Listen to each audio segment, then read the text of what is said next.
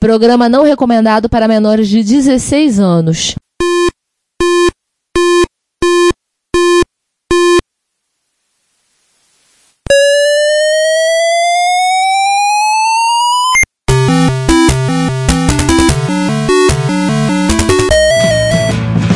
We bought it to help with your homework.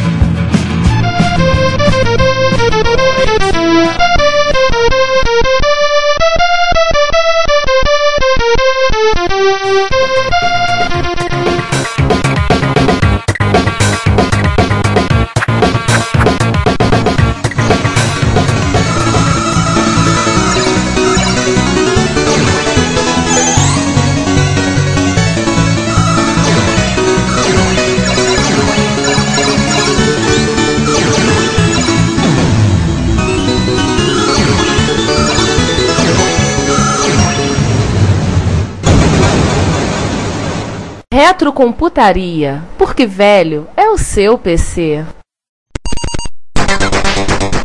É um período de novidades e uma nova invenção. Começa a despontar nas telas de cinema. Originalmente como um realis coadjuvante, Um elemento de figuração, um extra, Mas ele tem o seu carisma. aos poucos vai ganhando espaço. uma fala, uma cena, um papel secundário.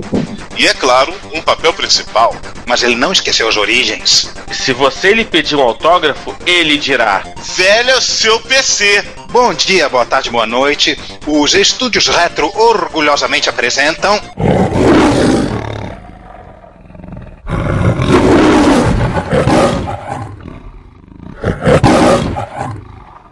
Mais um episódio do Retrocomputaria. Pegue um balde de pipoca e tem um bom filme. Mas eu não gosto de pipoca. Ah, pipoca. Problema Problema não. seu. Pega, pe- pega um nachos, um aqueles Pipoca é muito ruim pra mim, eu tenho os dentes muito juntos, entra a casca, é um saco pra tirar. É. Come Vamos- Doritos.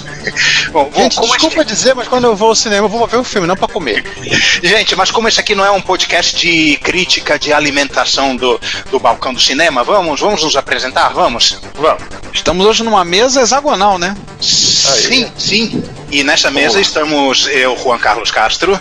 Eu, Ricardo Pinheiro. Eu, João Cláudio Fidelis. Eu, César Cardoso, E eu, Giovanni Nunes. E apresentando o nosso vilão, especialmente convidado desta vez, fala aí. Maurício Saldanha. Maurício, antes de tudo, queria, te queria fazer um agradecimento. Muito obrigado por ter aceitado o convite para estar participando desse episódio com a gente. Para quem não conhece o Maurício, visite o Cabine Celular no YouTube. É, o Maurício participou de muito tempo do Rapadura verdade, foi lá que eu conheci o Maurício. Nós, e aí, né? quando a gente- é, nós conhecemos o Maurício. E muito obrigado. A gente fez o convite, ele rapidamente aceitou, topou participar. Eu, de cara, já vou te agradecendo. Muito obrigado. Temos uma celebridade entre nós, gente. Olha, não somos nós. E eu, que agradeço, eu agradeço a participação, o convite. E eu aceitei porque eu adoro aprender. Eu nunca me senti tão ignorante quanto é, nessa conversa que nós tivemos é, uma hora antes de começar a gravar. Sem problema e seja bem-vindo ao nosso mundo. Mas aqui os seus conhecimentos cinematográficos vão fazer muita diferença. Olha, eu tô, eu tô aqui pra, pra, pra que seja, isso seja provado, mas vamos lá. Eu quero é falar, eu tenho medo só de, de ser. É, é, enfim. eu fui lá ver o cast que o Maurício participou e o cara não falou porra nenhuma, mano. Ô Maurício, ô Maurício, vamos, vou contar um segredo só, só tem eu, você, as quatro pessoas e mais todos os nossos 17 ouvintes. A gente também não sabe muita coisa. A gente Não, engana. mas, não, mas é pra vocês mesmo que eu tô. A gente engana muito bem, a gente Eu tô engana. embaraçado pra vocês mesmo. Depois vocês vão conversar assim, puta, mas quem que nós devíamos chamar esse cara? O cara não falou porra nenhuma. Não, não, que isso. A gente enrola nossos ouvintes há 61 episódios. Coitados. Eles acreditam que a gente entende muito do assunto.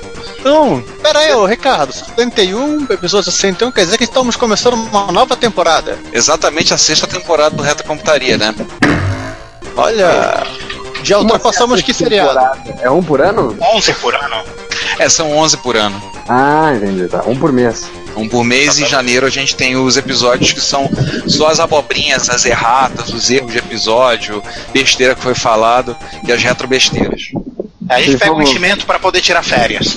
É, Sim, boa. É o mid-season, né? Então vamos lá, gente, vamos comer, vamos parar, vamos, vamos, é, interromper já as introduções, vamos, começar efetivamente com o episódio, né? Vamos começar lá no ano 11, Mas acho 11, que eu vou 11, explicar 11, uma 11. coisa. Ó, tá bom. Isso aí é melhor ainda. o objetivo do episódio, né?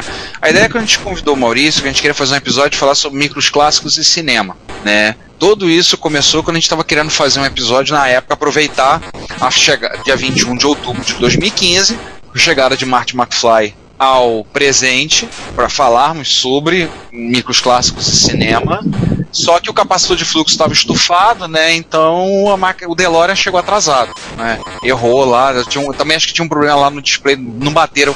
Manutenção percussiva, né? Deram, umas po- deram uma pancada no display aí jogou a gente um pouco mais para trás. Não, pra frente. Desculpa, para frente. Eu errei a direção, errei, a, errei o sentido. Não, mas peraí, vocês estavam voltando do, do- voltando do futuro, então é, foi, foi, pra- foi pra trás mesmo, pra frente.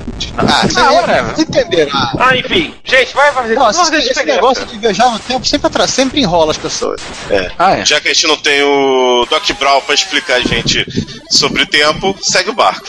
E o nosso objetivo aqui é mais ou menos é, traçar uma história da participação desse nosso amado dispositivo computador na sétima arte. Como ele apareceu na história do cinema, como ele se tornou participante e às vezes protagonista dos filmes que a gente viu e que se lembra É assim, e que ama. acho que é uma coisa que a gente lembrar. A gente não vai falar de, de computador que aparece no cenário. É, se a gente for falar de computador que tá no cenário de fundo, tudo, cara, a gente vai passar fazer, fazer 10 episódios. Tem É, muito. pra isso aí tem o, tem o Staring Computer, né? Vocês acessem lá e se divirtam. Isso, isso. A gente vai falar de quando o computador teve uma participação. E a gente vai limitar a falar de filmes. É, é série, por exemplo, você vai lembrar de computadores que aparecem com personagens principais, por exemplo, Jornada nas Estrelas, que é uma série se- que durou de 66 a 69. Se a gente for falar de série, ferrou. Vai fazer outro, mais 10 episódios. A gente vai tentar focar mais nos filmes. É, mas o Jornal das Estrelas, o quem apareceu na série, foi, não, não, é- é bem o- não é bem um computador, né? Não, teve, teve. O Doomsday Na Computer, série? por exemplo. Teve, teve, teve o teve o computador do juízo final, um episódio. Teve outros também que apareceram, mas hum, Não se a gente for falar, não vem ao caso, né? Então, assim, a nossa ideia é falar de micros clássicos e a sétima arte, né? Computadores e a sétima arte, focando dessa forma, pegando é, lá atrás, então Opa! Com todo respeito. É uma data aí. Pegar, não, pra pegar lá atrás vai virar filme pornô. É, mas não é o nosso caso, né? Não é o nosso caso. É começar um pouco mais atrás e a gente vem pra puxando até mais ou menos os anos 90, no nosso ponto, a torno do nosso ponto de corte, que vocês já Nosso conhecem, famoso ponto de corte. que é 1995, em torno disso. Então, qual o primeiro Apesar que a gente vai fazer uma. Apesar que a gente vai fazer um pouco, um pouco uma exceção, até por causa. em homenagem ao nosso, ao nosso eh, convidado. Maurício já entendeu coisas. por quê, hein? Por quê? Entendeu? Isso é correndo. Bom, Fugiu. quando chegar lá você vai entender por quê. Mas a gente pode começar hein, por, a, por aquela era antes do, da- do surgimento do microprocessador e, consequentemente, do computador pessoal, quando Isso, vamos começar mainframe. lá em. É, vamos começar em 11 milhões 111 mil 111 anos antes do Unix. Cara, isso é, Ou isso é seja, tempo. É, qualquer dia antes de 23 de, antes- de, de, das 23 horas 59 minutos 59 segundos, dia 31 de dezembro de 69. Só pra quem não entendeu, é, o tempo do Unix começa a marcar no dia 1 de janeiro, de, na meia- na meia-noite, do dia 1 de janeiro de 1970. Hora de Aquela contagem de segundos. né? É, Então temos três é. décadas, pra, duas décadas pra brincar aí. Ou seja, aquela época em que os computadores ocupavam salas e eram cheios de luzinhas e, e drives de fibra. A primeira referência, na verdade, ela é tecnicamente da década de 40, a década de 1940, que é o filme Destination Moon. Esse filme assim, foi pegando um pouco calão na Guerra Fria, já no início da, da corrida espacial, né? É um filme que, na, na realidade, o computador que aparece, que é um, é um diferencial, ana, differential analyzer da GE, que era um computador analógico, ele aparece basicamente fazendo uma mega ultra super ponta, que é um filme que um grupo de empresários norte-americanos resolvem montar uma startup para levar o homem à. O legal desse filme é que ele tem a inserção de uma animação do pica-pau, que foi feita especialmente pro filme. Ó, legal, hein? Do pica-pau. que é do pica-pau, que inclusive com a, é, que é a explicação do funcionamento da, da, da terceira lei de Newton e como funciona um foguete, como o foguete, o foguete seria utilizado para levar, o foguete seria, seria, seria utilizado para levar o homem até a Lua e, e trazê-lo de volta. É o é pica-pau a local? o É o que é a pica-pau brincadeira local? do pica-pau. Não, é o, o já o mais refinado. Já aquele É o de peito pica-pau os olhos são verdes. É, de peito branco, os olhos são verdes. Mas esse, esse filme é exatamente na fronteira aí, se eu não me engano, acho que o Pica-Pau, segunda geração, começa em 51. É, o computador aí era meio que assim, né? Aquela coisa que tinha nos anos 50, de computador, cérebro eletrônico, né? Modernidade, símbolo da modernidade. É, e aí aquelas. O que que tinha, né? Aquela caixa gigantesca que ocupava uma sala inteira, um monte de luzinha piscando, a unidade de fita girando. É, aquela coisa típica de filme de ficção científica, né?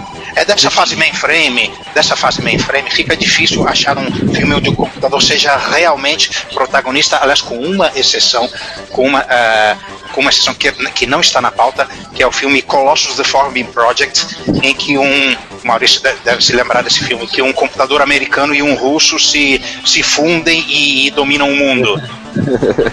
Lembra? É, um bizarro. Ne- ne- Nesse ele, ele realmente era o, o, o protagonista, aliás, o antagonista. O antagonista que, spoiler, ele vence o filme, ele domina o mundo completamente. É, mas o Colossus do, desse filme, ele é, ele é um mainframe fictício, né? Sim, eu não acho que ele corresponda a. a- Bom, temos o Starling de Computer para para verificar tudo isso, né? Movies. Tirarmos essa dúvida. Porém, nós temos alguma, algumas coisas, uma coisa bizarra, né? Que podemos dizer para fechar esse nosso período de, de 20 Ah, mas anos. aí, né? Giovanni, antes disso eu queria só, fa- só fazer uma, um- uma observação sobre Destination Moon. A presença Fala. do pica-pau nesse filme não é, gra- não é gratuita, porque o Destination Moon é da Universal. Ah, o pica-pau foi- tá recebendo o jabá. Ah, e a propósito, tem partes verdadeiras no Colossus também. É um, é um IBM 1620. Painéis do, do IBM 1620 foram usados para fazer o, o Aí, Colossus. então, ele, então ele acabou de entrar na pauta. Já entrou. E já, e já, e já cumpriu uma- sua função. Uma curiosidade, hein, João? Que é uma coisa que aqueles que são tão antigos quanto eu vão lembrar um pouco da abertura do, do pica-pau quando passava na, na antiga TVS. O sujeito do filme ele também manda o, Sam ligar o projetor, igual o pica-pau mandava o, o carinha fazer. Olha aí, Ah, eu lembro, eu lembro, eu lembro disso. agora vem a pergunta: será que a piada veio do filme ou do pica-pau e o filme fez? Aí eu não sei, porque eu só lembro da abertura do pica-pau novo, do pica-pau do reboot. Não o pica-pau de peito vermelho antigo.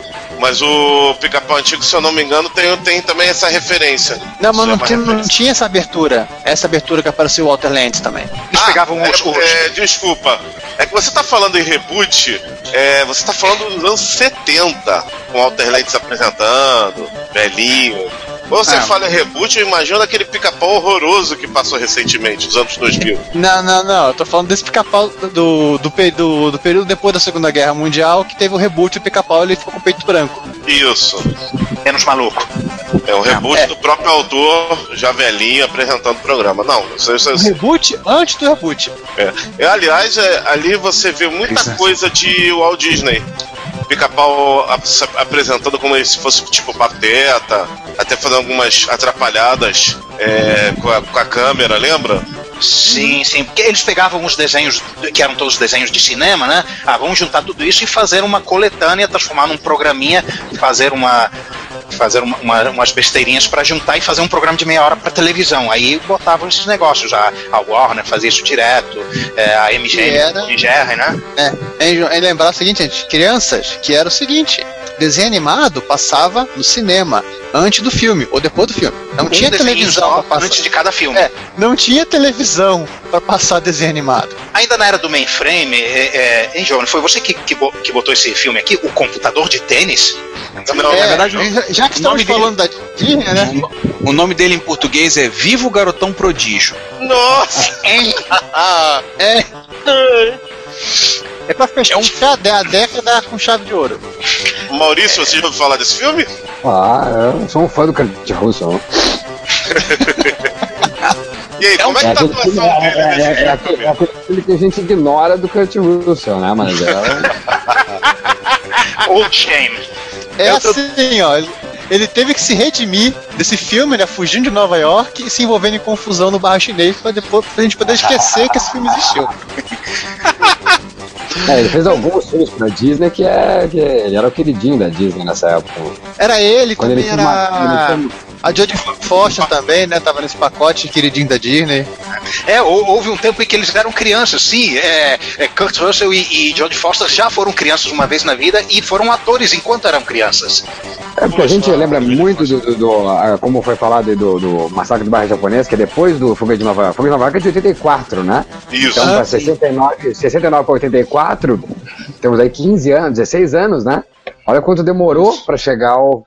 15 anos para chegar o, o Kurt Russell ao grande público. E nesse. Acho, acho que nesse. O, o, o- computador de tênis, ele tinha o quê? 17 anos, 16 anos, eu não sei quantos anos ele tinha nesse filme. É, O por cara, o aí. Kurt Russell é um cara velho, né? O Kurt Russell é um cara velho, hoje tá com 100 anos já. E continua fugindo de Nova York. E arrumando confusão no bairro japonês. É. Ele, Ô, tinha, ele tinha Maurício, 18 anos. Ele tinha 18 anos. Caramba. Ô Mas Maurício, me faz uma lembra, me perguntinha. lembra- mas, mas esse filme o computador tem tênis, é que nem aqueles ah, animador de, de, de feira, né? Aqueles caras que vestem aquelas roupas. O computador tinha tênis assim, é esse? É, a história, que- pelo que eu vi aqui no IMDB, é a seguinte: alguns estudantes é, eles conversam com. conseguem com com um homem de negócios da cidade onde eles moram para doar um computador para a escola. E aí o aluno problemático tenta consertar o computador, leva um choque e a sua mente se torna um computador. E agora ele lembra tudo que ele lê. E aí ele começa a fazer, e aí faz-se a ponte da memória dele com a do computador. Então, informações que estavam na memória do computador, como os atos ilegais desse desse homem de negócio da cidade, desse executivo desse, desse empresário da cidade, ele passa a saber também. Olha, gente, é um, é um Johnny Mnemonic antes do, do Johnny Mnemonic. Caramba. Aliás, o computador que estrelou nesse filme, né, o, o, o filme da bola, o GB205, é especialista em, em- em- estrelar em filmes do- da variedade. Que porra é essa, né? É, é um dos Do nossos genéricos. É é um dos nossos genéricos, né? Tem, tem outro genérico ainda nessa, nessa nossa lista. Aí eu só vou Vezes falar uma cinco. coisa. Ele é o bate-computador no filme. Opa, isso eu não sabia. Na Aquele série. filme dos E anos outra 60, tirado do seriado. É. E o mais legal, ele é o retrocomputador de bordo da Júpiter 2. Perdidos no espaço. Sim, mas ele é o Ih, retrocomputador você- de bordo. Porque a- o Perdido no Espaço se passa em 97. Então ele rodava Windows 95. Sim, Isso explica muita coisa. E já que vocês falam perdido no espaço, já que vocês falam perdido no espaço, acabou esse negócio do dele sendo novo é, Johnny Mnemonic, ou melhor, o primeiro, né? É quase que um enigma do outro mundo. Que eu me lembrei que o Kurt Russell, antes do Fuga de Nova York, ele fez o enigma do outro mundo. Faz, ele contra todo mundo. E, e ainda faz o. Inimigo. Ah, não, inimigo meu é o Dennis Quaid, né? É o David Quaid. Ah, o. O Anime de Outro Mundo, isso, isso. isso. Foda, Aliás, foda. aliás, um parênteses que a gente citou o Fuga de Nova York, só pra comentar uma coisa curiosa. Eu acho que o Maurício não sabe dessa. É, hoje em dia, né, pro mercado de games, você tem falado muito da série Metal Gear, né? Metal Gear Solid, a série saiu agora o Metal Gear Solid 5. O personagem do Metal Gear, ele, o Solid Snake, o Metal Gear originalmente é do MSX, que é um microcomputador clássico, que é o favorito de quase todos nós aqui, tirando o Juan, que é do Contra. É, mas mas, falando sério, é, tá é favori- é um dos micros mais queridos por nós. O jogo foi feito para MSX e o personagem é inspirado no, no Kurt Russell em Fuga de Nova York. Tanto que o personagem se chama Solid Snake por causa do Snake Plissken. Claro. Oh, que legal, não sabia mesmo. E umas artes, umas artes de capa que você vê são, são o Kurt Russell. Não, não tem. Não, não, pior. A arte de capa do original é um. Assim, não- vamos na cara de pau, esse negócio de contratar ator pra tirar foto, fotógrafo, fazer arte. Não. Eles pegaram uma cena do Exterminador do Futuro, né? Eles usaram o Michael Fizeram um retoque, é, e fizeram um retoque e virou a capa do Metal Gear 1. E No Metal Gear 2, aí ele, ele extravasou. Aí ele usou o, o ator que fez o Coronel Troutman no, no Rambo, ele usou como os- o, o Big Boss, ele usou Sean Connery, ele usou. Tem uma cena que também, se você for olhar, é o Mel Gibson em Mata Máquina Mortífera, ele usou Einstein, aí o Kojima chutou o pau da barraca. Falou, "Ó, vamos economizar de uma vez. Falando que isso não é exclusividade do Kojima, isso, isso é uma coisa recorrente. Tanto é que a Konami, sem o Kojima, fez o contra com Stallone e o, e o Arnold Schwarzenegger juntos, detendo uma invasão alienígena. A capa é os dois. Era tudo que a gente queria ver nos anos 80, né? Então a gente podia. Melhor que isso, podia jogar, né? Nós tínhamos um jogo de arcade que virou também porte no MSX e no Master System, Rastan Saga, que é um bárbaro chamado Rastan. E Rastan, a sonoridade lembra o quê? Conan, é isso, lembra Conan. É, o próprio jogo inglês, né? O, o Barbarian, mas o bem que o Barbarian é baseado no Conan dos livros, né? Isso. Ah, gente, pra fechar o Burgs aí, tem uma coisa curiosa, um filme que passava nessa. Maurício, não sei se você vai ajudar, mas aqui, pra quem é do Rio, vou falar de CNT, Gazeta, a antiga TV Record, o antigo Canal 9, né, aquela emissora de terceira, terceira linha, que passava filme requentado. Esse filme, O Homem de Papel, ele passava. Era comum passar nessa emissora. O Homem de Papel. O Homem de Papel, que é a história do- dos estudantes que criam uma identidade falsa no computador para obter um cartão de crédito. Ou seja, hoje em dia você espirra e consegue o cartão de crédito, né?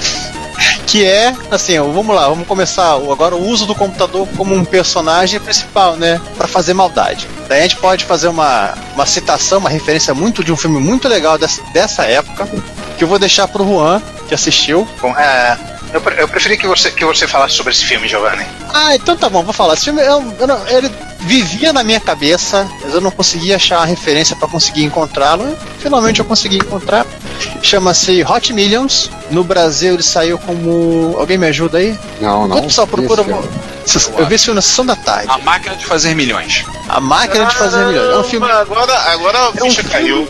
Ah, é um filme inglês com Peter Ustinov. O cara ele é um picareta, tem outro nome pra chamar. O cara tava 171. preso. É um famoso 171. O cara tava preso, ele quis cumprir uma pena branda, saiu da cadeia, precisa arrumar um emprego ou algo equivalente. Ele acaba descobrindo que ele pode ganhar dinheiro com esse negócio de computador.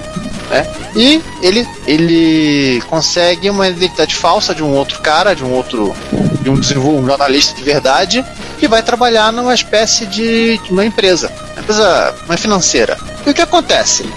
Regra número, é, regra menos um do submundo, né, né, Ricardo? Ó, se existe, deve ter um jeito de roubar alguma coisa ou- ou roubar alguém com isso aí, né? De alguma maneira eu é o ganho, me dá bem, né? O lance é o seguinte, o cara ele descobre como invadir o computador, como invadir o sistema de senhas. Assim, eu não vou contar, porque vale a pena assistir o filme para descobrir como ele consegue descobrir, como ele Aliás- consegue acesso. Oi, Aliás, tá no Internet Archive o filme. tá na pra quem internet, agradeço ao é, é, é, é interessado, tá no Internet Archive. Então você pode assistir é, legalmente, gratuitamente, sem problema nenhum. Ele consegue, ele, ele cria um sistema para roubar dinheiro, obviamente, né? ele cria um sistema de empresas que recebem empréstimos dessa empresa que ele trabalha. Obviamente que, como um bom filme, a situação aperta e ele foge. Todo bom britânico, pra onde que ele foge? Ele, ele segue, o- ele segue o- a ideia do Ronald Biggs, né? Óbvio. E foge pro Brasil. E, e mais óbvio ainda, recebido por atores fazendo brasileiros com sotaque espanhol. Atenção, por favor, participação especial do César Romero como oficial da alfândega do aeroporto Santos Dumont. É, e se você não, né, e se você não sabe quem é César Romero, é, eu acho que você tem um problema. Em É, é o neto do, é o neto do José Martí. É o Coringa do seriado do Batman. Pronto. Agora, Ô, Juan, que saco. É, mano, não estraga. não estraga, não estraga. Ah, eu, eu falei sério, Ô, ele é. ô, ô, ô, ô, Juan, peraí. Saber que César Romero fez o Coringa né, no, no Batman, no seriado Batman de 60, isso pra mim é tipo né, ponto zero de qualquer conhecimento pop. Mas enfim, esse não é um podcast sobre conhecimento pop e eu, tenho, eu tinha que dizer É, isso. O Juan já disse. Ah, é, quase é. Ah, Quase. ah, claro, claro, tem que falar uma coisa. Aparecem nesse, nesse computador um English Electric System 4 e um Leo Computers, o Leo 3. A época, a- na época a Inglaterra fazia muito computador, tinha muitos, tinha empresas locais produzindo mainframes. Mas A é. Ferrante, né? Sim, a Ferrante. E outros eu vi quando eu tive naquele museu da Museu da História da A Computação lá Ferrante, em. a Ferrante inclusive, e, a, né, e, a- e aí sempre lembrando, pra fazer uma conexão, a Ferrante ela fez o Zula dos, dos S81 dos esse Spectrum. Ah, Zulas, né? né? E a Ferrante também foi uma das fornecedoras, ou a fornecedora de é, é, tecnologia original da Cobra quando a Cobra tentou, chegou a produzir na verdade, né, computadores lá nos anos antes da do mercado, anos, anos 70 para a Marinha. E agora eu fico perguntando se a Ferrante foi contratada pelos pizzaiolos. O pessoal da microdigital. Diz a lenda que eles Exatamente. arrumaram um jeito de comprar a ULA, mas isso aí é outra história. Aí. Aliás, temos agora que falar de um filme que se nós não falarmos, nós vamos apanhar e muito. E Mas aliás, deixa, eu, deixa, eu, deixa eu contribuir um pouquinho, que esse Hot Millions aí ganhou até indicação ao Oscar de roteiro, viu? nossa! Nossa, caramba! Perdeu pra quem? Puta merda, velho. Só faz pergunta mim, né, Juan? Bomba. Foi uma pergunta difícil. Mas vamos ver, não, vamos ver, ué. Perdeu o Oscar para. Ele foi nominado, mas perdeu o Oscar para. As demoras vão, Para. vão embora na edição, não tem problema. Ah, o The Producer do Mel Brooks. Primavera Ah, Hitler. Ah, Bom, Tudo bem. também, né? Não, É, os perdeu produtores, bem. não, os Perdeu bem. produtores do Mel Brooks. Perdeu, Perdeu bem. perdeu bem. Aliás, perdão, olha só. 2001 Odisseia no Espaço perdeu para o The Producer também. Tava, é, o Millions estava indicado junto com 2001. Olha, Nossa. nesse, então conseguimos juntar aí um- o Hot Millions com. com o próximo da nossa lista. São, são dois, dois, dois filmes que levaram a raquetada do Mel Brooks. Juan, agora a partir a gente vai falar de 2001, por favor, bota, bota, bota assim, falou Zaratustra, tá?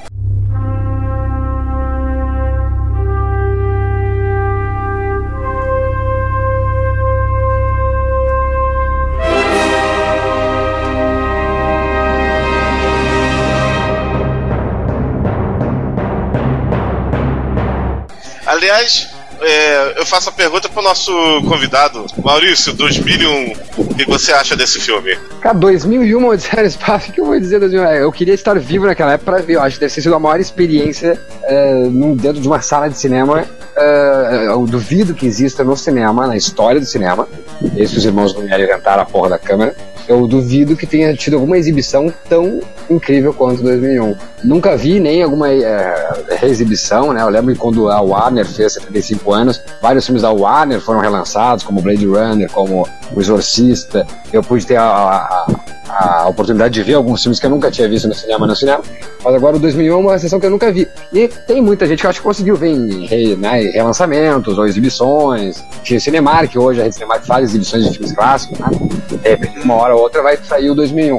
Mas agora, imagina 2001, você passar num cinema com 1.500 poltronas, como eram antigamente, né? Mezanino. Cinemas, é que cinemas estádio, né? Nossa. Cinemas, é, realmente, né? Hoje é isso, eles chamam de stadium, mas stadium c...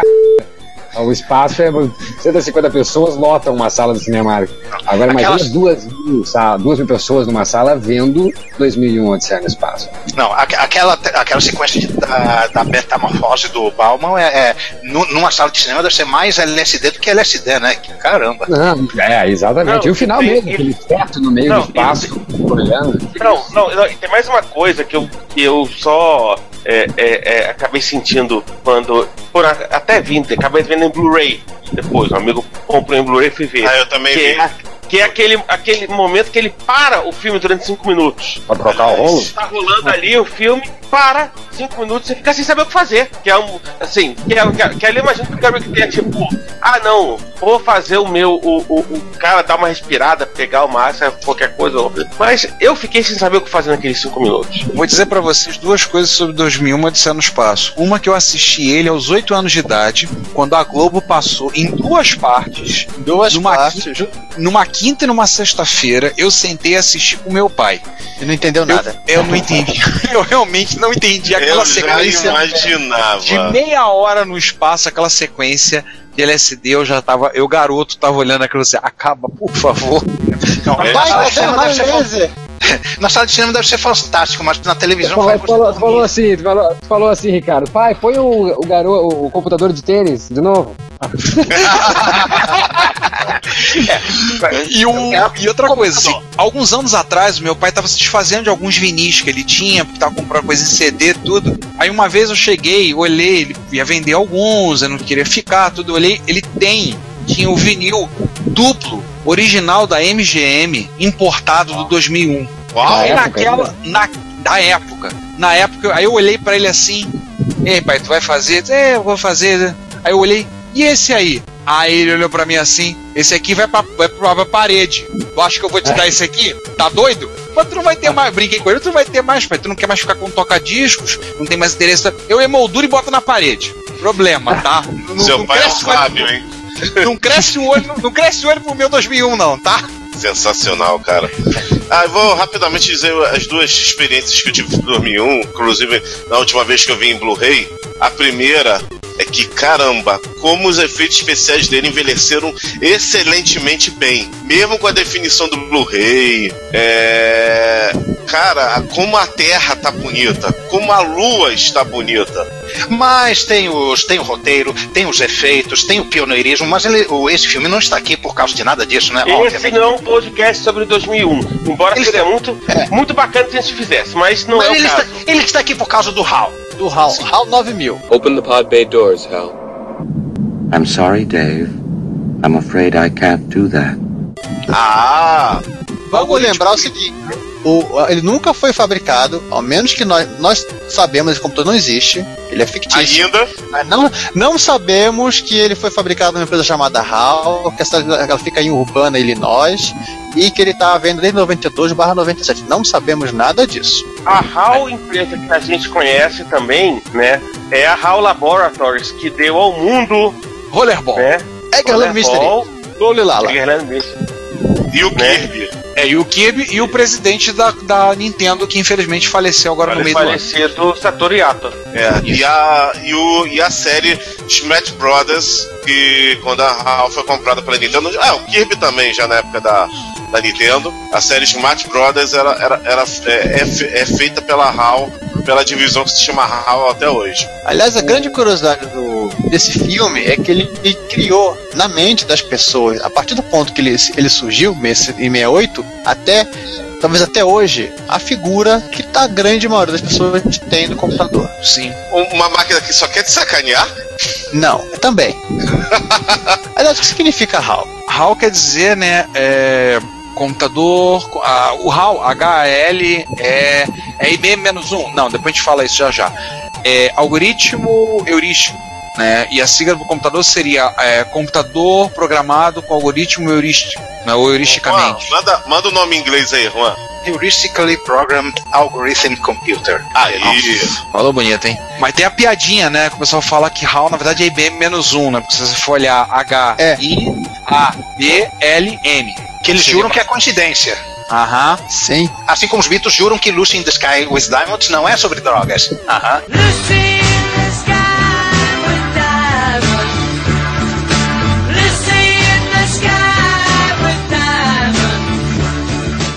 É o problema, Ah, é que o, o problema é que tanto o Kubrick quanto o Art C. Clarke já morreram e nunca confessaram, então ferrou. O lado bom é o seguinte, que essa, essa, essa polêmica não existe na França, porque na França o computador se chamou, se chamou Call.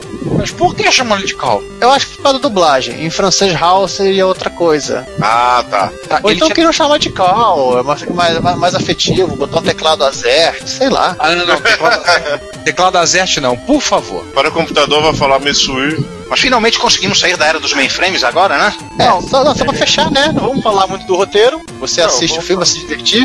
Com o primeiro caso, o computador sofreu de paranoia. Ou laço de Hofstadter Moebius, né? Se você quiser o termo técnico de suporte. Ó, Juan, isso aqui é opcional, tá? É, é essa opcional. Posso fazer uma pequena observação? vai Colocar lá. um ponto sobre é, é, a imagem que o, o HAL criou do computador, né? Até vamos, vamos colocar no, no show notes um Kickstarter é, de algo que se aproxima muito do, do, do ideal do, do que as pessoas consideram né, computador é, é, é, né, que é o, o Microsoft. Eu acho que o HAL teve uma, uma influência sobre a ideia que as pessoas têm de computador, que eu acho que só, só que ah, não tem paralelo, e eu acho que a única coisa parecida que está começando a se formar na, né, né, no imaginário popular é a interface do usuário de Minority Report.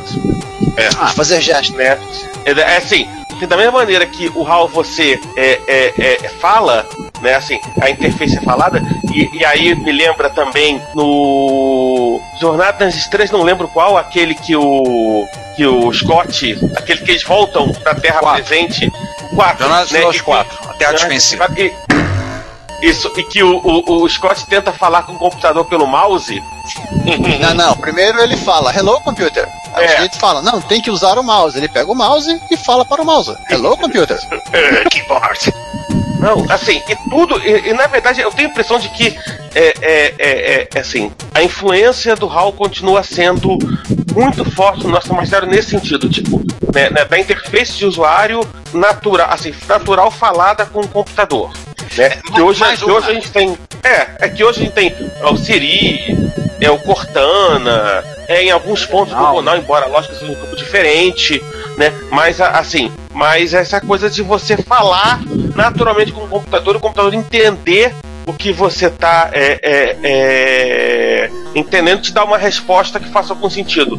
O que no final de contas, e aí eu acho que, é uma coisa que vamos né, puxar o, o, o, o mal para discussão, o Maurício para discussão, né? Que não deixa de ser é, é, assim, o quanto a influência do cinema e a influência da literatura, na verdade, também, né? Porque sempre lembrando que 2001 é o livro da trilogia do, do Arthur C. Clarke, tem sobre é, é, assim, onde a gente quer chegar tecnologicamente falando e onde a gente quer e onde a gente está chegando é, é, né, assim, assim, a nossa ideia de futuro é extremamente moldada pelo, pelo cinema pelo, pela literatura e aí eu acho que assim, acaba tendo um pouco conexão com o que a gente tá falando nesse episódio também É, Maurício, ah, só mais uma sobre o HAL. É, sabe o Nostalgia Critic? Você deve assistir o Nostalgia Critic, não é? Não. Não, é, é um é um cara que faz é, críticas de, de aspectos do cinema. Cara, eu vou, eu vou te mandar um vídeo. É, o cara faz uma lista, faz listas, os, as 11, é, os, os 11 piores erros, os, os 11 personagens mais assustadores, os, os 11 maiores traumas de infância, etc. Aí ele fez uma lista dos, das 11 performances de vilão mais assustadores da história do cinema. Quem ele botou em primeiro lugar? Hal. Hal. O Hal não é um vilão. Não, mas tipo, performances mais assustadoras, não necessariamente como, como vilão. Ele colocou na frente de Hannibal Lecter, na, na, na, na frente de, de Sim, sim. do Coringa, do Ledger, de, de, de todo esse pessoal. Eu, eu vou ver Não, um mas link não. aqui. Quer ver uma coisa? Hein, quer ver uma coisa? É, Ricardo, você vai lembrar de uma, de uma vez que o Piazzi teve em Jaú? Que ele comentou justamente com relação ao que assim, tô assim na minha, daqui a pouco eu vejo dois caras falando que vão fazer uma lobotomia em mim, eu vou me defender. Sim. Então ele falou assim, ele, ele eximiu qualquer culpa do Hal nessa brincadeira. Pois é.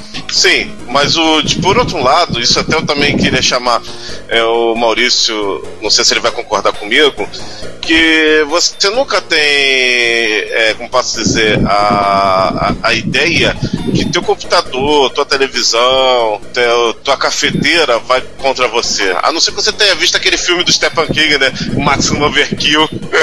A não ser que você use o Windows. Deixa pra lá, que o, o, o Maximum Overkill não tem computadores, que eu, que eu me lembro.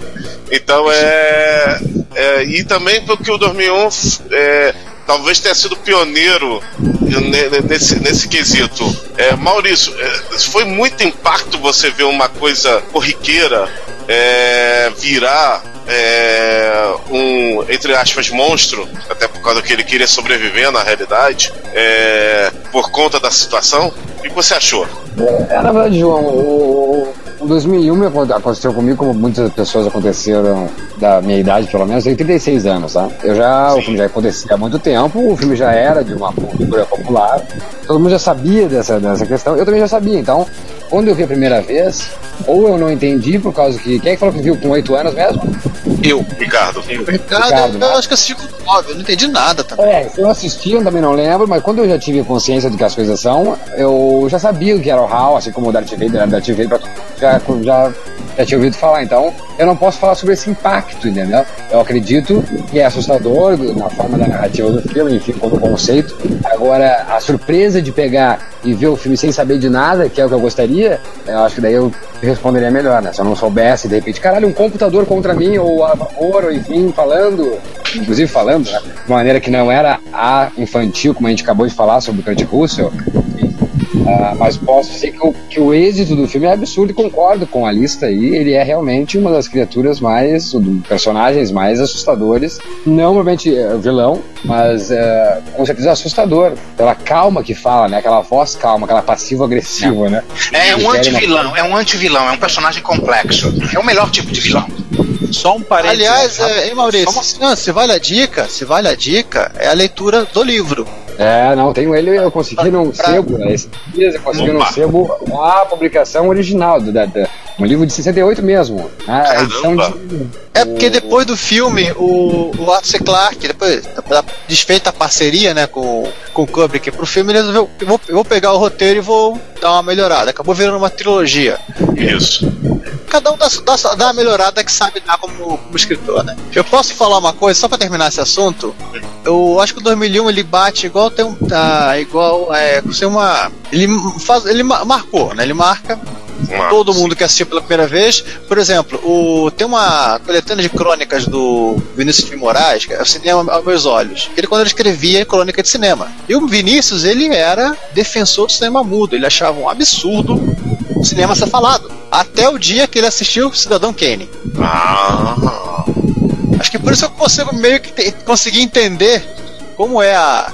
Como foi, foi a. Como foi que as pessoas aceit, é, receberam esse filme na primeira vez. Eu queria dizer que o caso do HAL 9000. Tava tão falando de na HAL 9000 que eu pensei ao ele ouvir HAL 9000 ele ia entender o filme. Não, não. Ele, até, esse, até ele assistir o Cidadão Kane. Então, é muito legal, porque inclusive como, como montaram a, a coletânea, ficou uma crônica dele assim, tecendo, louvando o, o cinema mudo, como o cinema falado nunca vai vingar, e a seguinte, assim, louvando o cinema falado, porque finalmente alguém conseguiu alguém conseguiu dar uma função pra fala no cinema. Que ótimo, hein? E aí nós chegamos à era dos microprocessadores, finalmente, né? Quarta geração, anos 70, né? Mas aqui, né, aqui ainda estamos também no cinema aquela coisa do cérebro eletrônico, tem luzinha piscando, fitinha girando. A única grande diferença que a gente tem é que o, o computador passa a ter um coleguinha, né, o mainframe passa a ter um coleguinha que é o mini computador. Em alguns filmes aparece um deck PDP ou coisa parecida. Só que nós preferimos pegar essa década para falar da tal Trindade 77. As três primeiras aparições de microcomputadores, não necessariamente no cinema, mas na televisão, né? No, numa, na mídia, num filme, um seriado. Quem fala do primeiro aí? Primeiro é A Man, a Woman and a Bank, não tem nome em português, tá? É de 79, com o Donald Sutherland, é o pai do Jack Bauer. Caraca. É, e aliás, o pai do Jack Bauer e o vilão da série Jogos Vorazes, que tá acabando agora no cinema. Aliás, quando vocês ouvirem, já terá acabado a série. Mas ninguém vai estar dando bola pra Jogos Vorazes, tá todo mundo pensando sobre Star Wars. É, fazendo papel de um ladrão de bancos que resolve assaltar um banco, óbvio, e vai usar um patch, não, um Commodore patch, para fazer um modelo do local. Então ele usa A um patch. um. É, se tem alguma maneira a gente fazer pra, pra gente tentar fazer uma. a gente pode usar, poder roubar e levar vantagem em cima, né? Então é um filme de, é um filme de 79 e aí você tem o Pet como um participante importante, que ele é usado para fazer o modelo do banco, para poder planejar o assalto. A simulação computacional a serviço do crime. E agora eu vou falar dessa, eu vou falar dessa aí. Eu, eu gosto, eu gosto, eu gosto de pi- picaretation, César. Não tem jeito. Beleza. Ó, Be- é, Beyond, Be- Beyond, Beyond, Beyond Westworld. Esse é um seriado baseado no filme Westworld, que é da década de 70, de 73, pra ser mais preciso. E, vamos ser sinceros, essa picaretagem de pegar um filme que fez sucesso e transformar em seriado de televisão, assim, em seriado meia-boca de televisão, não é novidade. Todo mundo vai lembrar de Trovão Azul, vai lembrar de Patricinha de Beverly Hills, e uma que não passou no Brasil, que é o seriado do Curtindo a Vida Doidado. Né? Cara, mas, peraí, mas, mas a série Beyond Westworld tem o Michael Crichton escrevendo como Sim. criador. Que foi o do filme original, né? É, ma- mas não tem o Will Brynner, ou tem só participações especiais. É. Mas o legal desse filme é que numa, ele Desculpa só interromper mais uma coisa que eu, que eu me toquei. Beyond de Westworld, por um acaso, ele não era chamado no Brasil a série de. Eu acho que o filme também de. Como é que é? Fuga do século 23. Não, não, não. É outra coisa. Esse é o é, Westworld Cidade sem, sem alma, sem troço desse tipo. Onde ninguém tem alma. Onde ninguém tem alma. Isso. Onde os homens não É têm um- alma. É. Sim, é uma. ninguém tem alma. É um filme, assim, basicamente é um filme que é um parque temático. O Michael Crichton não tem muita imaginação, né? É um parque temático onde tem robôs e robôs ficam malucos no filme, nos dois filmes, inclusive. E no seriado, alguns robôs fugiram Ah, e estão tá, entre é. nós. O parque. O parque tinha várias eras, é, Velho Oeste, É. medieval. E legal deste filme é que aparece um TRS-80 modelo 1, muito provavelmente causando interferência de radiofrequência nos robôs, né? Vale lembrar que o seriado só durou cinco episódios. Também, né? Não tinha como fazer seriado razoavelmente seguindo a linha original. Seriado devia Mas ser tanto coisa, tempo, né? Não, acho que o último filme, a continuação do filme é de 78, então é muito tempo depois do filme sair da, sai, sair da, de cartaz, né? É, o filme é de Fala 73. César. Não, 73 depois teve uma continuação. Acho É. que 76 e 77, por aí. E pra terminar, o Apple II, né, o outro, o, o da trilogia, que começou a sua carreira fazendo pontas não creditadas em programas educativos. Mas vamos fazer o seguinte, vamos pegar essas pontas II, vamos juntar Vamos com, com, o, com a ponta do Van Damme em, né, em Predator, vamos juntar com o filme pornô do Stallone, vamos juntar com o caso caso você seja como Al Saldanha fã do Kurt Russell, né? O fã, né? Da Destination Moon, não, Destination Moon não, o Computer War, War Tennis Shoes, e vamos fingir que existiu, que não existiu, aliás. Tá, tá bom. Não Pô, aconteceu. César, é, não dá pra esquecer não, cara, porque o filme do pornô do Stallone, de certa forma, é um filme educativo. Próximo, próximo, próximo, próximo. Ó, Vamos seguinte, pra década de 80, por favor. Seguinte, tem um, um- um certo segmento aí da linha do tempo que é importante. Que em 1977, que é o ano da Trindade, foi quando os microcomputadores se tornaram objetos de consumo. A partir daquele momento, eles foram aos poucos entrando no inconsciente coletivo, na cultura das pessoas. E depois disso deu mais um tempo e Hollywood começou a tomar nota dessa presença, dessa coisa nova no inconsciente coletivo. Aí começou a haver uma onda de filmes onde esse novo objeto, essa nova tecnologia, passou a, a se apresentar como proeminente de uma maneira totalmente nova. Então, então É. estamos nesse, nessa era de ouro né, dos, dos, dos computadores no cinema. É, vale lembrar que o. Vale lembrar que a, já foi, já foi já nos anos 80, começou aí, e nos anos 80, em 1983, a revista Time declarou o computador como o homem do ano. Mas um ano antes disso, A Disney já na década de é- 80. Ah, e esse. Porra, eu adoro esse filme. Tron, Eu- uma Odisseia Eletrônica. eu também, nos julguem. Ah, eu adoro. Nossa, eu não cara, assistir. É bom demais. Tron é bom demais. A continuação, vai, passa. É legal, eu, gostei, eu gostei, eu gostei. Eu gostei tá falando remake. É, eu também remake gostei. Não, ele não é remake, ele é continuação. Ah, enfim, continuação. continuação remake. E, a, Ah, e tem uma série animada. E tem uma série animada, Tron Legacy, que durou uma temporada, feita em computação gráfica, dando continuidade à história do filme do Tron Legacy. Não, não esqueci o nome da Tron Legacy é o filme. É a É continuação Tron de uma série. 2.0. Tron Acho é. Uprising. Dump Rise, Tron- exatamente. É porque É o bom, Tron é. Rising, ele é baseado no roteiro do, do que ia ser o, o filme, quando ele foi adiado, do, do, do- desse- que esse Tron novo, do, do jogo. Acabou virando o jogo esse roteiro antigo, Tron 2.0. E essa série, se eu não me engano, pega o roteiro desse 2.0. Tá, mas aí, o que que é o, que que é o Tron pra quem, pra quem não conhece o filme? Ah, tu vai ter que explicar o Tron, não. Se você não viu o Tron, não sabe qual é a história do Tron e tá aqui, cara, não, para, dá pausa, volta daqui a duas horas, vai ver. Vai. Eu tenho DVD aqui, quem quiser só pedir emprestado. Olha, não fala isso no ar que muita gente vai mandar um e-mail pra você, hein? É, vindo aqui buscar e devolvendo, devolvendo, de- rebobinado o DVD, tudo bem. Ó, tem muitos campineiros que escutam nossa, nosso podcast, hein? Não, vai, o- o- vai- o- vão ele bater na sua falou. porta daqui a pouco. O João, ele já falou, ele já fa- falou, indo na casa dele, pegando e devolvendo rebobinado, não tem problema, ele pega. Então é, tá aí, galera. Rebobine, por favor. Aliás, tremendo filme. Se não rebobinar, o Giovanni vai, vai cobrar multa. Isso aí. Exatamente. Pronto, a história do é o Jeff Bridges, o- os concept arts tem o dedo do Moebius, né? Tem a tem tem dedo do, do Tem Light Moebius. Cycles. Desejo da francês, as motos, cara, todo mundo da nossa geração pegava a revista Microsistemas, tinha os programinhas em Basic que eles publicavam e tinha, vez por tinha um joguinho pra fazer a- as motos do Tron em 2D, mas tinha. Todo conhecido- mundo digitou pra jogar. Mais E que era desesperadamente o, jogo da cobra, né? É isso, é exatamente o que eu ia falar. É o jogo da cobrinha. É, pra- é, mas assim, dois competindo.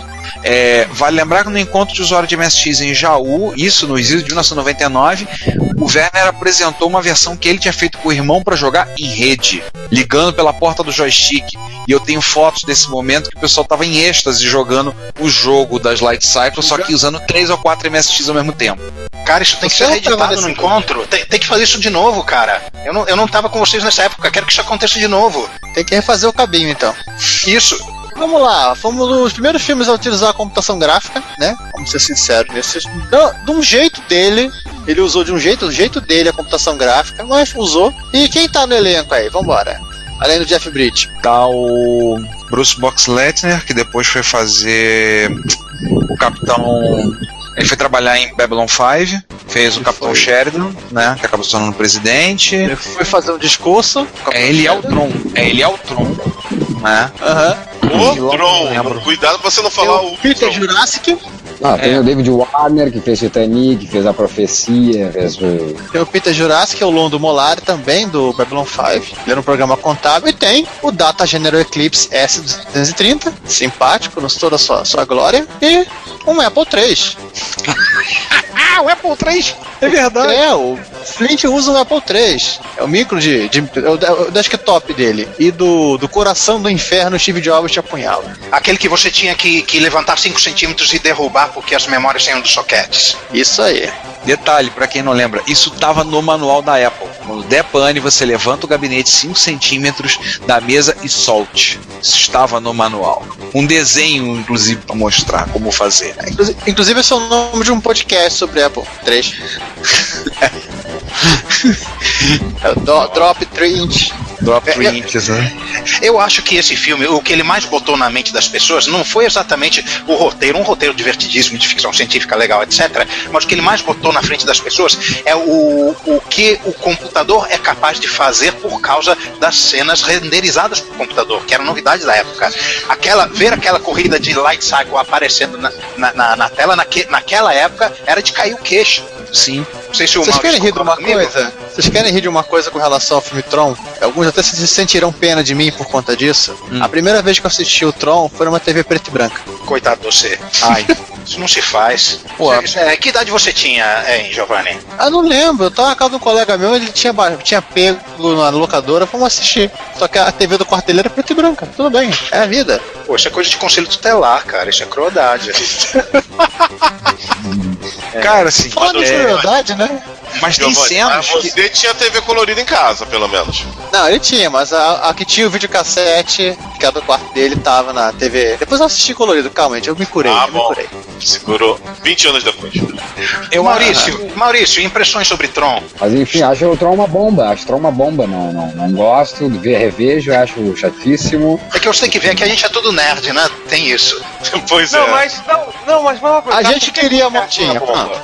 Não, vamos, vamos, assim, é- eu Acho acho que é um que filme vamos que não eu vou- não, lembrando da época, eu não consigo lembrar da época que eu assisti quando criança, várias vezes em VHS, várias vezes. Agora, revendo hoje, que tive vontade de rever pra ver o Tron novo, é, achei insuportável, insuportável. Filme maçante, difícil de assistir pra mim.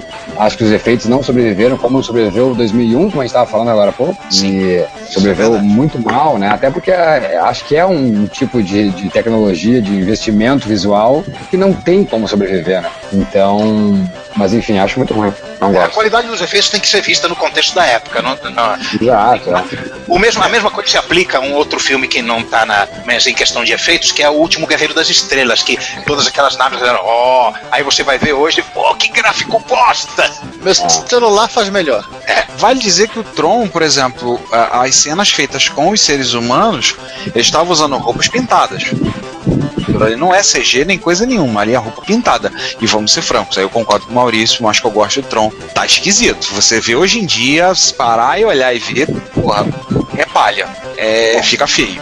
É um filme longo, né? É é um filme que, que demora, é um filme que acho que tem. Quantas horas tem o. Quantas horas não, mas quanto tempo tem? Acho, Acho que, que tem mais. horas.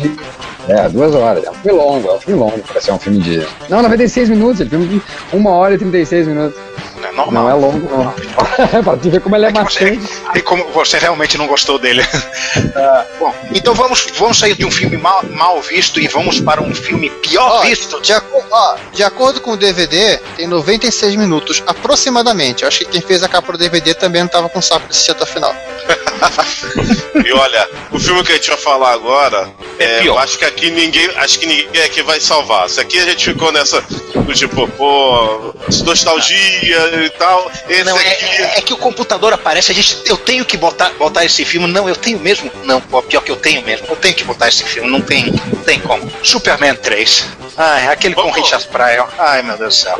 Olha eu, só, eu, eu, eu, eu tenho um carinho absurdo por esse filme, porque eu assisti, é o primeiro filme que eu assisti no cinema. olha aí.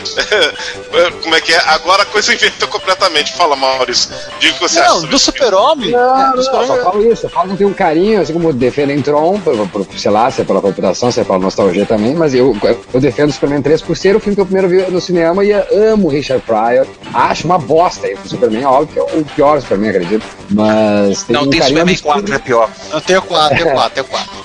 É Mas verdade. eu tenho carinho, é, consegue ser pior o 4, mas eu adoro assim por ter essa lembrança do cinema gigante, do Superman e tudo mais. Nós tem que rever também, faz muito tempo que eu não revejo Superman. Eu não sei como é que ele sobreviveu ou se ele não sobrevive. Mas o 1 e 2 eu revejo constantemente. Agora, a partir do 2 eu não revejo. Como, ele, assim, como ele está, como ele ficou, ele ficou guardado na sua mente, né?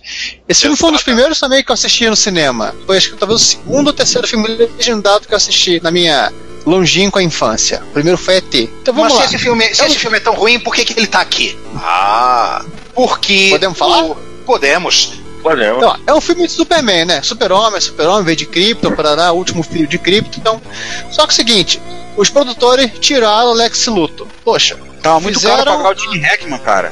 Gene Hackman tava parece que, ele brigou, parece que ele brigou com os produtores. Fizeram a Lois Lane aparecer por 5 minutos. Parece que ela brigou com os produtores também. E tudo isso pra fazer um sujeito cair de esquis ama- de um prédio, usando um esqui de um prédio, usando uma toalha rosa. Eles quiseram realmente fazer um filme mais engraçado. Um filme do Superman engraçado. Fazer um filme do Batman engraçado. Sabe uma coisa que. Uma Chamaram- coisa que, que pra mim. chamaram o Richard Pryor pra participar do filme. Aí é o seguinte, quem quiser tocar Car Wash pode tocar, eu deixo. Não, assim, Richard Pryor era um humorista, é um humorista famoso nos Estados Unidos na época, ele tava no auge. Se você vier assistir, por exemplo, aquela série Todo Mundo Odeia o Chris, né, que pega muito esse período da época desse filme, é, os pais dele eram fanzocas, tinha um disco do Richard Pryor, disco de piadas dele, tem até um episódio todo disso que o Chris arranha o disco do Richard Pryor. Ele era muito famoso, muito querido, como humorista, né? É, mais um que veio na onda do Saturday Night Live, como foi o e Ed com, e Murphy. com razão, e com razão, ele era realmente. Ele é muito bom. é muito Tem bom. filmes dele muito legais, como Aconteceu num Sábado, e o Aconteceu de Novo, né? E tem aquele dele, é divertidíssimo. cego, cegos, surdos e loucos. É, esse já é posterior, com o. Já é mais pra frente, o Mocinho. né? É, o Mocinho gente, da- o- Esse eu tava conversando alguém com esse isso nesse gente, filme. Não, o- simplesmente o Richard Pryor é o pai da comédia negra nos Estados Unidos. Não existiria ninguém se não existisse Richard Pryor. Né? né? Enfim, Só isso, basta. Mas, mas como Só, conseguiram botar esse cara de, de, de personagem do filme do Superman? Botaram ele de- como um desempregado que é, resolve entrar num curso de informática e se resolve um e, e descobre que é um gênio da computação. Aí ele chama a atenção do, do dono da, da empresa, que é, que, que é um vilão, e, e que resolve usar ele para fazer um supercomputador para derrotar o Superman. É, o não Ross acredito. Webster. não Não, não o Ross Webster. Ei, não o Ross é. Webster. O Ross não Webster, que é um genérico de Lex Luthor. É um Lex Luthor genérico, isso, é feito pelo Robert Inclusive Downey. nesse filme, inclusive nesse filme, até a Kryptonita é genérica, porque eles tentam sintetizar a Kryptonita. Como tinha um troço lá escrito assim, desconhecido, eles complementam com nicotina. O- Eu lembro disso. O, olha que o Batman sintetizou Kryptonita no, no quadrinho Cavaleiro das Trevas. Mas Ah, tem uma Batman coisa é nesse Batman. filme. É, né? Ele tinha dinheiro, como ele fala no quadrinho, eu tinha dinheiro e tempo pra isso. É, mas uma coisa que eu lembro desse filme interessante, que é uma sacada que o Richard Pryor faz no filme, que ele tá trabalhando na empresa e ele pega e recebe, todo mundo recebe o pagamento, os funcionários recebem o pagamento ah, em centavos. Então recebe o pagamento, por exemplo, R$ 3.785,48 O que, que ele faz? Ninguém dá bola pros centavos. Ele tira os centavos de todo mundo e transfere pra conta dele. Aí, tipo, o salário dele no mês seguinte, tipo, 3 milhões de dólares. E ele chega na empresa pilotando uma Ferrari. Numa É, cena em que o vilão diz, é, é, tentando descobrir quem foi, olha, que- é, quem fez isso ou é extremamente inteligente ou muito idiota. Aí ele olha pela janela e vê o Richard Pryor chegando de, de Ferrari. É, muito idiota. Essa Não, não, cena ele fala, eles, falam, eles falam algo, eles falam algo, ele fala algo do tipo assim, é questão de tempo até a pessoa dar um deslize. É, assim, é, é essa cena, assim, eu vi, na- quando eu vi o filme na época, eu nunca esqueci. Ele tá aí uma coisa que ele fez, esse negócio dos centavos. Eu nunca esqueci essa cena. Isso já apareceu como tema recorrente em vários outros lugares, né? E na vida real também. Sim, Na vida real. E tem um divertido também, né? Uma cena desse filme que eu acho super legal, que é a briga dos super-homens. É, é a ba- isso aí é a base do. Isso acho que acabou inspirando nos anos 90 fazer aquele negócio, aquela aberração que fizeram com o Superman, que era o Superman elétrico, são o Superman azul e o Superman vermelho nos quadrinhos. Provavelmente alguém assistiu e gostou dessa. gostou do. Eu não, do eu, isso 3. nunca aconteceu, eu não estou ouvindo o que você está falando, isso nunca aconteceu. Isso nunca aconteceu. Ó, pra, que- pra poupando vocês assistirem o filme, tem no YouTube essa cena, assim, é que, é que a criptonita genérica ela gera um efeito colateral no super-homem, que ele passa a não se importar, até o momento que ele se, se, se é, ele se separa, e o super-homem e o Clark Kent, e eles brigam no ferro velho. É uma cena muito legal, torna o filme muito bom de assistir nesse sentido, mas tem um vídeo no YouTube te poupa o trabalho. É, veja só essa cena, né? Sim. E claro, esse filme ele só perde o Superman 4, o Em Busca da Paz. Que Bom, né, enfim. é Superman 4, nem Gene Hackman salva, né? E como não tem computador, eu não- esse a gente não precisa botar aqui, pronto. Graças a Deus. Sim, mas, podemos citar que a prima do a prima do, do Kal-El teve melhor sorte com computadores porque ela tinha um BBC Pai. No, Super, no Supergirl de 84, com a, Ken- com a Ellen Slater, ela tinha um, tinha um BBC micro no, no filme. É? Sim. Mas foi uma aparição esporádica, né? Cara, é, era os computadores da escola. Eu nem lembrava que tinha saído esse filme da, da, da Supergirl em 84, pra vocês verem. Vale lembrar que a atriz, a atriz que fez a Supergirl em 84, ela hoje está fazendo na série da Supergirl, que estreou agora recentemente, em novembro agora, ela faz a, a mãe. Ela foi contratada pra fazer a mãe da, da Supergirl. Cara, eles adoram, eles adoram fazer isso nos seriados. O John Wesley Shipp, no seriado antigo do Flash, virou o pai do Barry Allen. Não, mas uma coisa, Ela sabe já vai- apareceu? Ela já apareceu em algum episódio? Não sei, eu sei que ela tava tá, cotada. esse episódio não apareceu a mãe ainda, então tá. E quem tava cotado pra fazer o pai é o Jim Ken, que fez o Superman na série dos anos 90, na Lois and Clark. É tudo, tudo fez pra o atrair a atenção Mar- dos o nerds. filme do Márcio Garcia, né? Vocês viram o filme do Márcio Garcia? Ah, não. Jesus. É, você tem que ver o filme com o Márcio Garcia dirigindo o Jim Ken e a Juliana Paz. Você tem que ver. O Jim Ken, ele, ele faz um filme muito legal, inclusive com a Drew Barrymore, um monte de atores, entre aspas, abre, abre, abre e fecha várias aspas, jovem na, na época, né? Ele faz um fuzileiro naval que tinha sido exonerado por, por, ser, por, por ser gay. Eles vão assaltar um banco. Esse filme é legal, assim, legal, divertido do filme é que assim, pa- passa aquele carro de imprensa querendo filmar os caras em fuga, assim, você tem algum pronunciamento? O cara fala, sim, eu tenho duas coisas a dizer. A primeira é que eu amo meu país, a segunda é que eu sou gay. E agora, engraçado, a gente vai ter que. A gente, no, ah, no mesmo ano, né? Mesmo ano. No mesmo ano. É pra compensar o universo, João. O que chega de falar de filme ruim, vamos falar de filme bom, né? Jogos de guerra. Temos que lembrar, temos que lembrar pro pessoal que é do Pokémon pra cá que houve uma época na história do mundo que estávamos entre dois polos. De um lado, os Estados Unidos,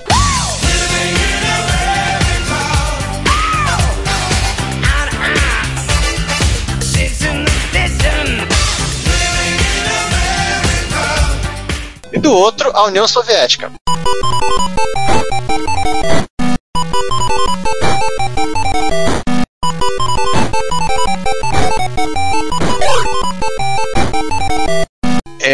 Posso confessar uma coisa? Eu não vi jogos de guerra na época. Eu fui ver jogos de guerra já velho. Muito tempo Vi depois. na Bandeirante, quando passou na TV. É, não, eu vi na época, mas não, não no cinema, né? Você viu na Band também, né, João? Agora eu não me lembro qual foi, acho que deve ter sido na Band. Mas, Foi na mas Band. foi mais ou menos. Foi nos anos 80. Ainda nos anos 80. Ô, ô Maurício, você chegou a ver esse filme quando? Jogos de Guerra? Na época também. Meu pai era um am- amante de, de, de tecnologia, e sempre foi, aliás. Sempre teve os ah, Laserdisc ele teve, quando era, tipo, pessoas pensavam em como comprar, porque era caro, ele tinha. Então, VHS, Betamax ele tinha. Então, ele tinha. E ele alugava muitas fitas pra, pra ver esses Betamax ou VHS, quando estourou o VHS, também o, o lançamento do, do VHS do Betamax. E ele tinha muitas fitas em casa e sempre assim. Então, todo fim de semana eu via 500 filmes com ele e jogos de guerra eu vi também quando criança. Não vi depois de ver, queria rever. Todos esses filmes que vocês estão falando, eu queria rever todos eles. E não revi. Eu- infelizmente. eu também não lembro, não em lembro, não lembro dos jogos de guerra direito. Eu também tenho ele aqui em DVD. Se você quiser, é só passar aqui e pegar, tá? Trazendo rebobinado, tá de boa. Os jogos de guerra é meio antes, os jogos de guerra é antes do Projeto Secreto Macacos? Sim. Eu acho que é, acho que é junto ali, né? Quando o Não, não, não foi antes, foi antes, foi antes. Bem antes. Filme de 83, o Matthew Broderick ainda era aborrecente. Ele não tá, não, nem, nem sequer tinha, tinha curtia a vida doidada nessa época. Sim, sim, sim, sim, mas o Projeto Secreto Macacos é depois, então? É, Projeto Secreto Ah, Macacos é de do- 1980. é, de- é depois ainda do, do Curtindo a Vida Doidada. E vamos voltar aqui ao cenário, né? O mundo tinha, assim, cada ponta de- desse, desse, desse, na- na- desse nosso mundo tinha um arsenal nuclear suficiente para nos destruir mais do que o número necessário de vezes. Aliás, E sim, todo mundo tendo. vivia um pouquinho menos, mas já continua sendo o número mágico necessário, su- su- necessariamente suficiente de vezes. um pouquinho menos de tensão política entre o- a- a- os países que realmente têm essas armas. Mas na época, a tensão entre os Estados Unidos e a União Soviética estava perto do auge, excetuando a eh, crise dos mísseis de Cuba, eh, com o agravante que nos Estados Unidos tinha assumido há pouco tempo um presidente com fama de belicoso, que é o Ronald Reagan, ou seja, todo mundo estava com medo de de um dia para outro ser dissolvido num cogumelo atômico. E nesse ambiente aparece um, um garotinho com um microcomputador razoavelmente antigo que gosta de ficar discando para para modems aleatórios por aí, na, não havia internet, para ver o que, que tem eh, nos computadores por aí e invadir. Ei, Juan, um detalhe, era o garoto, o garoto mais, mais triste da vizinhança, né? Porque ele tinha um Insight, ele não tinha um Apple II, ele não tinha um Commodore 64, ele não tinha um TI, ou seja, todo mundo tinha jogo de verdade e ele só tinha Adventure.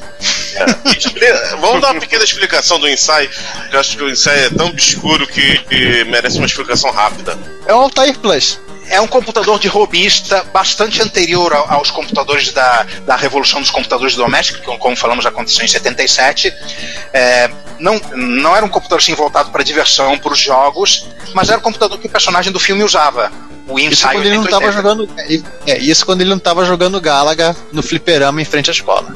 Deu, uma, deu a, a impressão exata que os caras não, não, não, não queriam fazer jabá ou ninguém entrou em contato com eles, então vamos botar isso, isso aí mesmo. É Né? o seguinte, ninguém, ninguém pagou, ligaram pra produção, arruma um computador, qualquer coisa. Tem que ter drive e teclado. E um flop gigante. É, ou dois seja, polegadas. É, é, seja, é para dar revolta, né? E revoltado com, com, com ter um, um computador pior que, que o dos outros garotos, ele começou a invadir os computadores de todo mundo. Uma determinada hora ele resolve invadir o computador do NORAD. Ele não sabe que é o computador do NORAD, que é o, o comando de, de defesa nuclear lá dos Estados Unidos, e começa a jo- jogar é, simulações achando que são jogos, e nisso ele coloca o computador do NORAD num modo em que ele vai disparar a guerra nuclear. Aí começa realmente a trama do filme.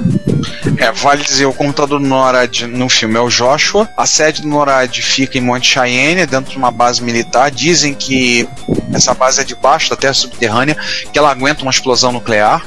Não sei, porque nunca jogaram bomba lá pra ver. E eu sempre lembro de uma sátira da revista Med que falava, mostrava que ele tinha entrado no, nos computadores da escola, ele foi alterar a nota, aí tinha uma matéria lá, hidráulica medieval.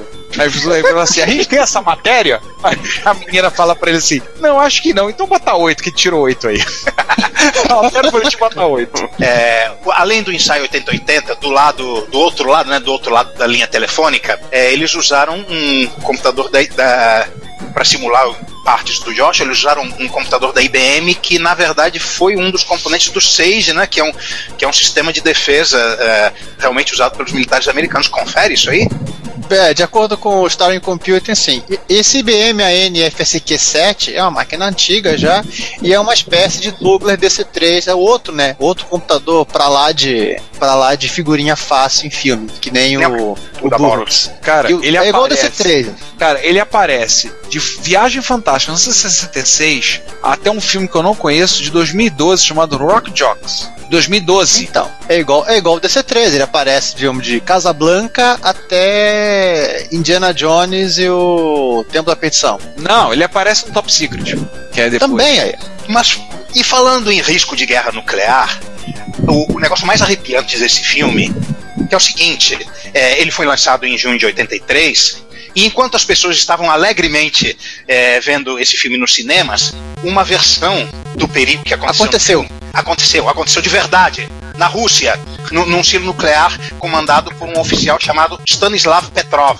Os computadores lá dos russos é, começaram a dar informação de que os americanos estavam atacando, que, que- resolveram chover míssil em cima deles. E lembrando, tinha acabado de ser eleito um presidente americano com fama de belicoso. O, o oficial responsável lá tinha todo o motivo do mundo para acreditar que aquilo estava acontecendo de verdade e, jo, e chover mísseis de verdade de volta. Só que contra todas as evidências, ele resolveu decretar: não, isso não está acontecendo, eu não vou dar autorização para jogar os mísseis de volta. Gente, isso não é filme, isso aconteceu de verdade. Procurem Stanislav Petrov. Eu vou, uh, vamos botar o link do ocorrido aí no show notes.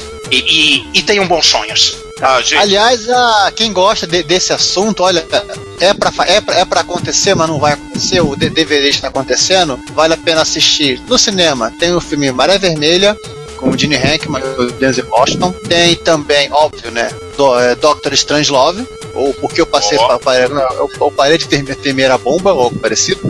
Doutor Fantástico, né? Doutor Fantástico. Doutor Fantástico. E um filme que saiu na televisão, quem produziu foi o.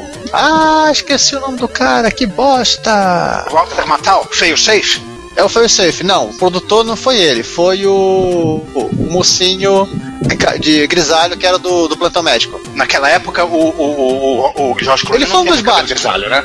George Clooney? George Clooney? Clooney, ele foi produtor. Eu foi o Safe, um filme de televisão que foi feito, foi literalmente, entre aspas, gra foi que nem o um podcast, né? Gravado ao vivo. Esse filme é difícil de assistir. O, é. Uma curiosidade, voltando para nossa essa parte aqui dos micros, é que os efeitos especiais dos jogos de guerra, leia-se, as computação gráficas do, dos mapas, foi o HP 9845C que fez. A gente falou desses HP num episódio. Ah, não vou lembrar. A gente falou dos HPs há um tempo Enfim, atrás. Procura aí o que vocês acham. É, é. procurem aí. E o principal Lembra... e o, mais, e o mais divertido que esse jogo não saiu. O filme virou um jogo, mas ele não saiu pro ensaio. Saiu pro Atari 5200. E pros Atari 8-bits também. Ah, saiu pro 8-bits também? Nossa. Também. É, e por falar em jogo.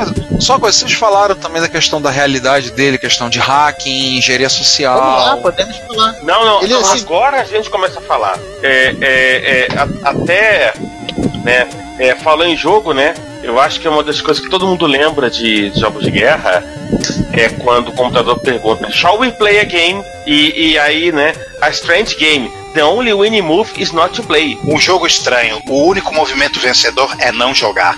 É. Que é um, é, que é um ter... Não, que é uma coisa, na verdade, que, que também se tornou parte até do próprio é, é, é discurso das pessoas. Muitas vezes, eu mesmo já me peguei falando algumas vezes, você mesmo tá ouvindo, deve ter se pegado, deve ter se pego falando isso. Você pensou, pô, tem situações que é melhor. Que assim, tem jogos, tem situações que a única maneira de você ganhar um jogo é não jogar. E não foi o mestre Miyagi que falou isso. Você me fez lembrar o Kobayashi Maru, mas tudo bem. Também.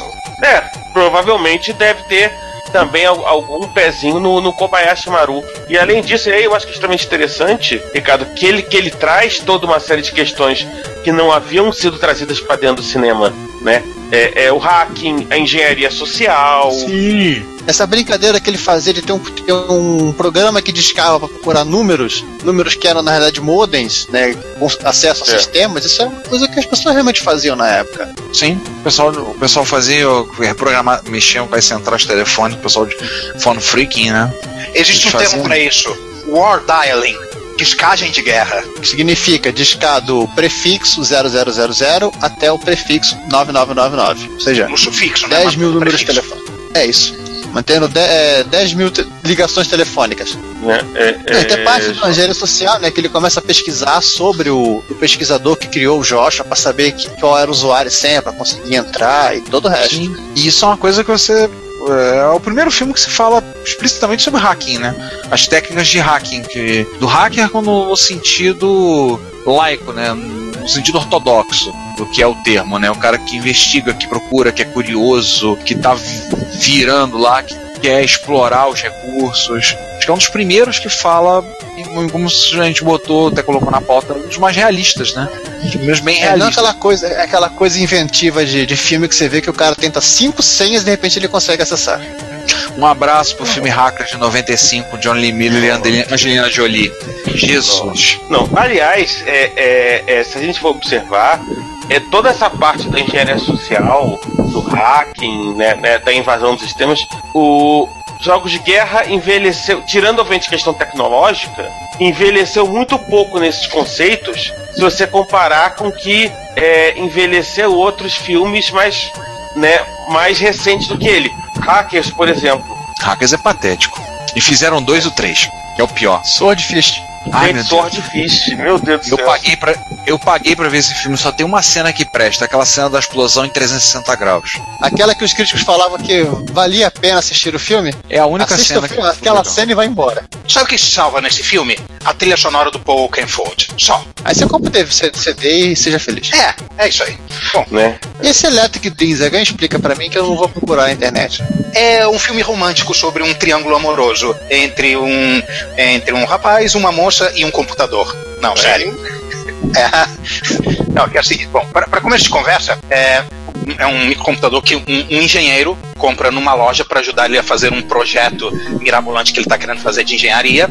Só que não é nenhum computador que, que corresponde a um computador do mundo real. Ele, ele é um computador cenográfico com um gabinete assim meio diferente, meio cara de PC, meio cara de, de, de Amiga, mas se bem que a Amiga nem existia naquela época. É, é, é- é um computador que não existe. E o motivo para ser um computador que não existe é que nenhum é, fabricante queria ser associado com um computador que se torna psicopata e que fica assediando a namorada do cara. É. Calma, calma. É, Aí, É o, famoso, é o famoso humano deu bobeiro, o computador foi lá e traçou. A quase isso. pimba. É o bobeou a gente pimba, né? O que, que acontece? Não, não, não. o- o- os roteiristas não entendiam di- direito como o computador funcionava. Então, o que acontece? Eu- é, chega uma hora em que o personagem quer é, ligar é, o computador no mainframe via modem. Olha só, de, de novo, é, é ligando no, no modem para fazer besteira. Aí o computador entra em modo overload, superaquece. O, o, o dono do computador desesperado joga champanhe dentro da placa-mãe e depois abandona o computador. Naturalmente, a partir disso, o computador ganha vida e superpoderes. Olha o álcool. Ele é, é, pelo álcool. É, o que o álcool faz? O álcool faz a gente fazer coisas loucas por mulheres. É, é, é, é, é mais ou menos isso. Acontece isso com o computador. Ele ganha, ele ganha sensibilidade musical. Ele começa a escutar a, a namorada do cara é, ensaiando o violoncelo no, no, no, no apartamento ao lado e começa a fazer dueto com ela, com chiptune. Ela adora, acha que é, o- que, é, que é o namorado dela fazendo isso. E a partir daí. É, ah, não sei, não, é, é estranho, cara. É, é muito, é muito estranho esse filme.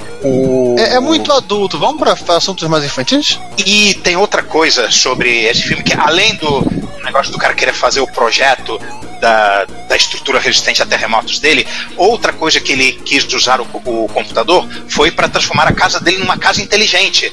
Controlar luz, controlar gás, controlar ar-condicionado, etc. E naturalmente o computador usa essas coisas todas para se voltar contra ele quando ele começa a ficar com ciúmes e, e querendo a garota dele. Ô, Juan, então você tá querendo me dizer que o Amores Eletrônicos é a versão vagabunda, esse computador do Amor é a versão vagabunda do HAL? É, é, pode-se dizer que sim.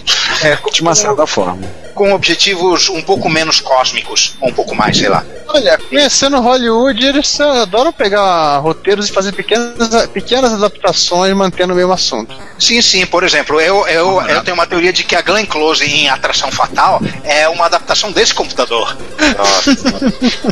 Agora, uma coisa que eu me lembrei, tem um outro filme que eu acho que é dos anos 70, ou, ou virada dos anos 70, 80, que é o Geração Proteu, ou Síndrome de Proteu, agora eu não me lembro. Nossa, cruz, cara, caramba. Aí, aí, o cara che- aí o computador chega às vias de fato. É, que o computador não só Ele quer consegue. pegar o computador da esposa, como ele consegue, o computador engravida ela com, com pênis é, eletrônico. É, é. O filme todo é a história do computador é, planejando e, no fim, conseguindo estuprar a mulher pra se perpetuar. É doentio. Meu Deus do céu. Não, Esse filme é de um, que sabe?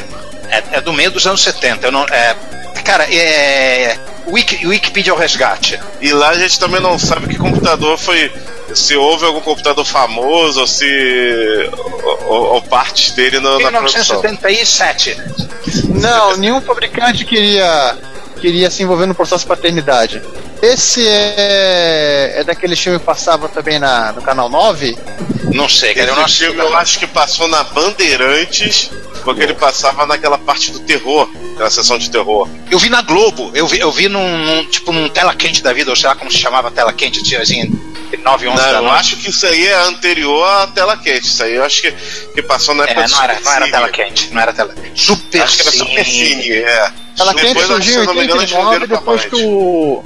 Depois que o Jô Soares foi, foi pro SBT. Isso aí. É. Só voltando ao Amores Eletrônicos, uma outra curiosidade é que o, o computador, falei que o computador se, se apaixona pela namorada do, do protagonista por causa da, da música, o computador começa a compor músicas, e as músicas que o computador compõe são músicas do Culture Club e do Philip Oakley do Human League e do George Moroder. Só que em, em chiptune. Não, é som, qualidade de som normal. Tipo, o, o, esses superpoderes que o computador ganha, ele consegue falar e consegue gerar sons com qualidade. Ah, em resumo. Será que é isso? Será que é isso, hein, João? Ele tem MIDI. Ah, não, melhor ainda. Ele conseguiu o canal de som PCM. Isso. seja, você que tem Não, seu é Apple II, seu XT, tudo com PC speaker, joga champanhe que ele vai ficar com áudio melhor que do Amiga. Vai fundo. Vocês, vocês, vocês estão falando daqui a pouco o Márcio aparece. Falou em mídia, o Márcio aparece. Ô César, posso falar uma o coisa que Márcio. você vai ficar estarrecido? Por quê? Ele mandou pelo celular aqui tipo, perguntando se eu tava de bobeira hoje. É, enfim, não vou perguntar o motivo. É, segue o barco, segue o barco. Enfim, Márcio apareceu já. Pronto, já contamos. Já. Pizzaiolo, Márcio, o que que falta? 1541. Nossa, foda. Design, 1541 design italiano. Daqui a pouco Caramba. aparece o Commodore 64, então. Eu sou Laércio Vasconcelos e você está ouvindo Retrocomputaria. Se você quer enviar um comentário crítico, construtivo, elogio ou colaborar com as erratas deste episódio, não hesite, faça. Você pode falar conosco através do Twitter, no usuário retrocomputaria, pelo e-mail retrocomputaria.gmail.com ou colocando no comentários no post desse episódio em www.retrocomputaria.com.br. Lembre-se sempre do que dizemos. Seu comentário é o nosso salário. Muito obrigado e nos vemos no próximo podcast.